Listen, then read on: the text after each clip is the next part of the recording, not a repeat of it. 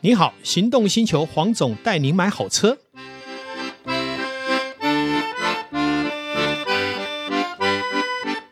黄总带你买好车，再度来到线上为大家来谈幸福事。 Hello，各位听众朋友，大家好，我是导叔导根座。哎，很高兴今天又要来谈一些在枯燥世道中可不可以找到一点亮点。嗯导，叔有没有什么想法？我们来谈谈大家喜欢的东西我想要去旅游。哦。嗯，我们去过埃及，对。去过这个巴黎巴黎那我们今天可以去哪里呢？也要欧陆吗？可以呀、那欧陆就唯一在路中的就是剩下德国啦，哦，所以我们今天要来德国喝啤酒喽。可以没有问题。嗯，谈德国呢，我不是专家，但是我也去过快十次，哇哦，那还蛮多次是的、啊。我去欧洲最多的国家。原因是第一个，我早期在永业的时候，嗯，小弟舔为 top sales，是所以经常就莫名其妙被招待去德 国啊，可能是是这等个一我了下解我了解去参观德国原厂，对，等一下又去试车，嗯好，所以因为这样的几率，所以我就去德国特别多。后来又加上我曾经担任过太古时期奥迪新北市的总经理，是。所以又被招待去了好几次德国。哎，那黄总问你一个问题、哦，嗯你会不会觉得以德国来说，相较于法国，嗯，它显得很不浪漫，呃，他只有在啤酒节的时候浪漫。其他都不浪原漫，因对不对原因在啤酒节那个时间呢，对他们来讲，第一个天气很舒服，对，第二个大家可以卸下面具，因为他们是很规律的国家，嗯，是一个很有纪律的人民生活，太理智了，所以导致他们呢，其实会有一点点冷，不像法国人这么热。是。可是你刚刚讲到喝啤酒这件事情，是，我觉得他们喝啤酒的习惯跟我们台湾人也差很多。嗯，像我们都习惯说，下班完后，哎，去海产摊，嗯嗯哇，一定要来个热炒，是，那喝个啤酒才会觉得舒服嘛，对不对？是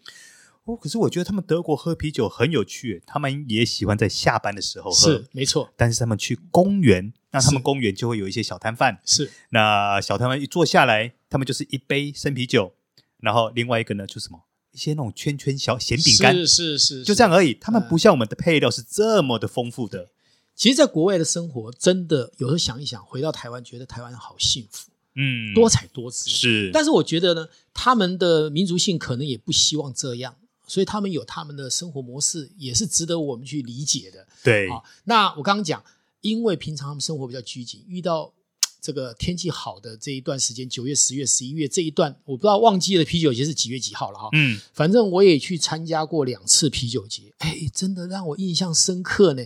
这个本来是比较拘谨的德国人，他会拉着你一起跳舞，在街头上，嗯，后然后呢，很多的游行都在那个时候看到了。然后他会在某一个广场呢，就弄了有点像儿童乐园一样，你可以在那边做什么小的那个那个叫什么小的那种，哎，可以欣赏风景的那个那个叫什么旋转，呃哎那个那个摩天轮或哎旋转小木马小摩天轮啊，然后什么哎这个浪漫的那个童话世界的转圈圈的那个那个马车，嗯，哦，他们会在街头去哎装饰这些东西，听起那来那个时候很万不德国头啊耸动。听起来很不德国啊，但是啊，我讲一个笑话，嗯我们这种哦属于这个没有知识的人，常常会闹笑话。嗯那一年呢，我们刚好就是因为德国人邀请我们参加啤酒节，他们会觉得说，呃，招待你最好这个时候，你会能理解这个国家。所以我们呃两次我都去参加过啤酒节，我就觉得印象深刻。那那一次呢，大概在五点的时候离开饭店，我就想说，哎呦，二十度嘛，那我也要表现我年轻的时候那种魄力跟体能，嗯我，就穿个短袖出门，哦，不行不行不行，完蛋了。对，然后七点。嗯，八点、九点降到十度了。不行不行，你这样穿的话晚上会很惨，是的，等到离开啤酒节大概十二点的时候是零 度，短袖在街头，你认为我要不要蹦蹦跳跳， 要 你不一路跳跳回饭 店？只好冲个四十度的热水澡。嗯还好那个时候年轻力壮，没有感 冒，所以去任何地方哦都要非常小心。，是，对，尤其像德国他们这种，它也不算内陆国，是但是我必须说他们是在那段时间日夜温差是非常大是的，是是，所以千万不能够这样子穿衣服，是你去过德国，你喜欢北部还是南部？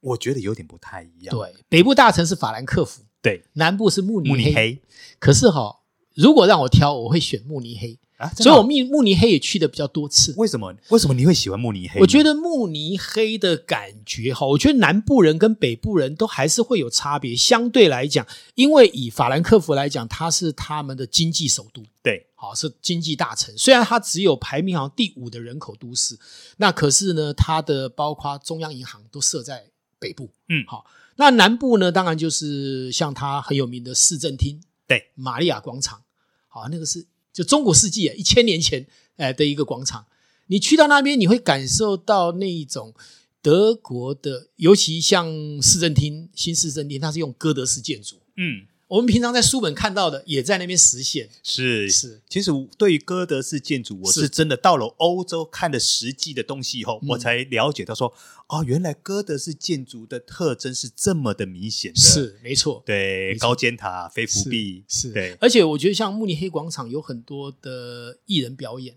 各方面会感受到呃它的一个精彩，嗯，还有餐厅也很多。嗯好像你刚刚讲，你要吃德国猪脚啊、嗯。啤酒啊、牛排啊，好，其实都相当不错。可是我那一次在玛丽安广场，我就干了一件跟黄总你说的完全不一样的事情。怎么说？我那一次呢，我大概就花了呃呃大概五五块欧元吧，我是就忘了，我就在路边摊买了个什么东西呢？买了一包樱桃。哦那他们樱桃呢，他们是用那种纸把它卷成那啊个桶状，啊，然后就用铲子这样铲，不哦铲再铲个几，有点像几把我们炒那个呃炒那个什么糖树炒子栗子，啊，对对 对，类似。那你就边拿着边在路上是这样吃，我我觉得其实还蛮有风味的，很像，是就是感觉很悠闲的走在异国的情调的路上这样。是是是，其实我一直认为德国呢，虽然表面上听起来很理智，可是它其实它也毕竟是一个非常先进的国家了。我目前看到欧洲来讲，呃，高级车的见见到率啊最高的国家，德国就是其中。呃，你是啊在意大利看到的都是什么伊比扎啦、小车、掀背车，那其实会明显的感受到经济力的不同。嗯在德国的首都，哦，不管是法兰克福或是呃慕尼黑，其实你就经常会看到，那宾士本来就是国产没车有嘛，宾士的计程对车啊啊，，超跑啦， 对尤其是我最喜欢试车啊，啊 a u t o b a n 嗯嗯嗯，无限速速公高路对才是我们坐车的人的理想天堂。哎是，我还记得哈，当年呃刚好 A 六发表，嗯好，那么我在德国的 Autobahn，嗯，拉到它的限速两百五。哦，那还蛮过那瘾的，他们这个 Autobahn 我觉得很有意思，就是说人民的意识非常的好，就是比方说我在开车。我开到前面那台车接近的时候，它自动就会让开，它绝对不会悬念说你干嘛开那么快。对，第二点，我自己虽然是一个外国人，我开一开，在当年看到红头 Tesla 那 Rosa， Rosa，结果呢，我自己就让开，嗯，你就会在那样的文化氛围跟制约里面，你不用法律，你就知道你必须你让就开会，自己制约自己了，没错。嗯，而且德国的高速公路在设计上非常理想，它在上坡的路段，它会设计让你的时速跟转速是在最划算。嗯最经济的情况下来处理。再来，如果是下大雨、下大雪，它也会在无限速的地方设定可能是一百四以下。嗯，最有意思的是，我们试车试到乡间小道，限速七十，这才像人话。我们台湾的交通的这些保守的官僚，很多的郊区设定在三十、四十，请问你会开这样吗？呃你自己都不开，你要要求人民遵守，所以就是这个就是我们讲落后国家。呃，但是呢，你在欧洲的乡间小路开车，有一个地方要稍是微注意一下，是就是呃，他们的乡间，像有时候我们从支线道出来的时候是，如果说我们看到诶远远的地方有车，嗯，我们哎觉得说它离我很远，是那我们计算，我们心里面就会盘算说，哦，我转过去有是些它都还没到，是是是，所以在这种状况下，我们台在台湾开车，我们会自动自动直接转。嗯嗯嗯，可是你在欧洲这样开的话，不行，不行，你会被一直闪大灯，一直闪大，嗯是一直是啪，一直闪大灯，一是直闪闪闪闪。他们认为人是最重要的。是，他会觉得说你这个举动是非常危险的。是你明明看到我了，虽然我很远，但是你看到我，你就应该让尊重我。对，尊重，是，这个也是我觉得长期的民族性的教育啦。其实讲到德国的 autobahn，我就会很建议，就是说，其实台湾要做一件事情。第一个，我们的时速跟我们的道路路幅确实也是无法容纳这么多的车。呃，是，我们是不是该开放，就是最内线的快车道，速限提高，也就在那个车道，你可能可以到一百五，嗯，可以开快的人尽量在那边开快，你不能开快你就让开嘛，那也没有时速的问题。对，因为我觉得最危险的是，因为前面的乌龟车让我们不断的换车道，如果我不换车道，怎么会发生危险呢？嗯，而且我觉得危险最重要来自于你精神不集中，所以不要酗酒，嗯，好，不要吃迷幻药，才是我们解决交通问题、发生事故很重要的逻辑，而不是开快车。嗯，嗯，因为有时候我们开快车，肾上腺上会提高，你反而非常的小心，非常的注意。我不认为那是发生车祸最重要的原因。那其实德国有一个地方没去，我个人是觉得有点遗憾。哦，你说？我想要去黑森林。当然，黑森林我去的时候，啊其实就提了好几个咕咕钟回来。哦，讲到咕咕钟，我一直很 想问，哎，黄总是，在在黑森林的咕咕钟到底可不可以买啊？ Made in China，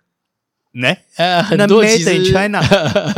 我我不需要跑到，我不需要跑到黑森林买是啊，啊我我在台湾是或啊者在淘宝我都买得到，是啊，不是啊，吗是？啊。所以那个咕咕钟我买回来其实也没有用，因为其实现在的咕咕钟也不是真正的机械的。所以它不是像以往那种手工式的咕咕钟吗？呃，我觉得当然会有，但那个价钱会高到你买不下手，嗯，因为现在纯手工的东西都贵。对那这种大量生产当然便宜。那你因为你是个观光客，你也不太可能买纯手工，而且说实在买太贵的回去也没什么价值，是以后脱手也不方便。那最主要是呃去旅游嘛，做个纪念，做个怀念这样对子。对对，其实，在德国的旅游里面，还有一个地方一定要去，啊，什么是地方我建议的，就是大学城。哦，海德堡德堡对，这个城呢，大概人口有十几万人，那大学生就占了两万五千人。它的这个整个中古世纪留下来的大学城的这个整个呃感觉啦、氛围，还有包括那个大桥跨桥的那个感觉，还有整个俯瞰市区，其实是一个很优美浪漫的地方，是一个你来到德国也一定要去的一个地方。哦，是啊，它距离呃从法兰克福往南走大概一百多公里，也不算远啊。，对，它大概就介乎在这个慕尼黑跟比较靠近法兰克福的这一段。对，嗯，那中间当然还有一些像呃其他的不同的区域，但是我是觉得去德国，如果你第一次去，大概去这几个地方，甚至于你可以放弃法兰克福都没有关系啊，以是这个以这个慕尼黑为主。嗯，好，那我觉得德国是相对我们在旅游里面，尤其是欧陆是一个很重要的一个踏脚石啊。啊，那是因为毕竟第一个国民所得，第二个又是汽车豪华品牌的重镇可，以顺便去朝圣一下。对，包括 Porsche，对，包括 Ingolstadt 的奥迪，嗯好，慕尼黑的 B N W，你都可以去看一看。嗯，后然后呃，毕竟汽车这一件事是人类工业之母，对，也是人类在一个设计产品投入最多的研发经费跟资源的一种物件。嗯，所以你到德国，你不朝圣是不行的。哎说的也是哈嗯，像 B N W，我记得在慕尼黑总部那栋大楼的造型就很特别了。是的，对，就是以 piston 的造型为是原没因错为开发为没错发想，还对蛮有意思的。是很漂亮。我也讲在节目尾中哦，我讲一个我闹的笑话。嗯我第一次去这个 Ingolstadt 啊，去参观奥迪奥原迪厂的，对，帮我们安排了一个非常好的饭店。其实原厂招待我们去饭店都是用很好的饭店，可是呢，那一次我去住那个饭店把我吓死。啊，为什么？我想说，哎，它有三温暖嗯，有泡澡的地方。嗯结果呢，我就闯进去，嗯，原来他们习惯男女共浴，啊这样的饭店它提供男女共浴，哇而且是一丝不挂哦。我马上夺门而 出，哇靠！你怎么哇？他们这个对性的观念是非常的很开放的哎，对对，当然不是每个饭店，那那个饭店就提供这样的。那但是因为我们可能看不懂德文嘛， 他就闯进去了，哇，吓死我哎了！其 实你讲到看不得、嗯看不懂德文这件事情是，我第一次到德国的那个法兰克福的时候是，我也碰到相同的问题。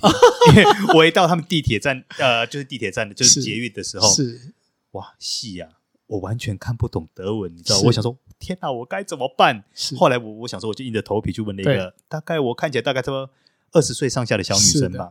那问了她，她跟我讲说：“你跟我走。”那我觉得我当时胆子也很大，你知 道吗？我就真的跟着她上车了。是是，对，然后上完车以后，她也很热心，就会说：“哎，这一站你该下车了。”是。的，是的 对，那我就回过头来想，我就说第一个，我当初的胆子也很大，嗯哼但是你用另外一个呃比较良善的角度来想，诶其实德国人他们也还蛮好客的，是的，是的。呃，我觉得说，呃，以我们好、未处于这个所谓的呃亚洲，然后来去欧洲，去感受那一个文明呃非常高端的一个地方，其实对我们来讲不是旅游，嗯，而是把我们的尘埃啊，透过这样的更换跟清洗，让我们回到亚洲来，告诉自己，我们一定要追上欧洲，我们要比德国人更文明，嗯，对不对？然后理解到底亚洲人的荣耀在哪里。嗯，那德国今天会这么受到举世的欢迎，一定也有它它的特色我们看不到的特色。对，这才是我们旅游真正的精神。是没是错，今天啊，聊聊聊啊，德国也没聊到多少，嗯时间好像也不够了，是，所以我们可能也期待下一次有机会再让我们好好的聊。好，OK，这一集就到此这边告谢一谢个导段落了，叔哎，谢谢线黄上总的谢谢听众，嗯，也谢谢大家，好，拜拜拜